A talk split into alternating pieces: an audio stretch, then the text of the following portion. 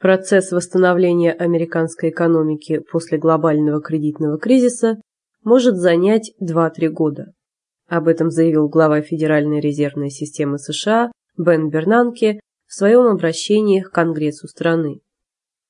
Согласно Бернанке, сейчас экономика США находится в стадии рецессии, которая может закончиться к началу 2010 года если правительство страны сможет стабилизировать финансовую систему.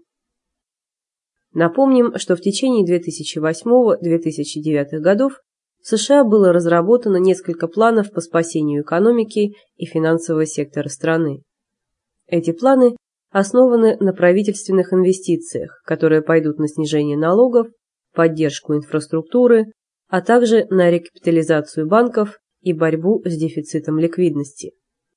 Напомним также, что в конце 2008 и начале 2009 годов большинство развитых стран официально объявили о рецессии. По самым оптимистическим прогнозам, глобальная экономика может восстановиться только к концу этого года.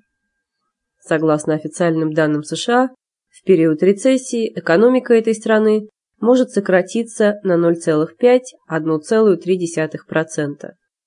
В то же время безработица в США к концу года может увеличиться с 7,6 до 8,5%.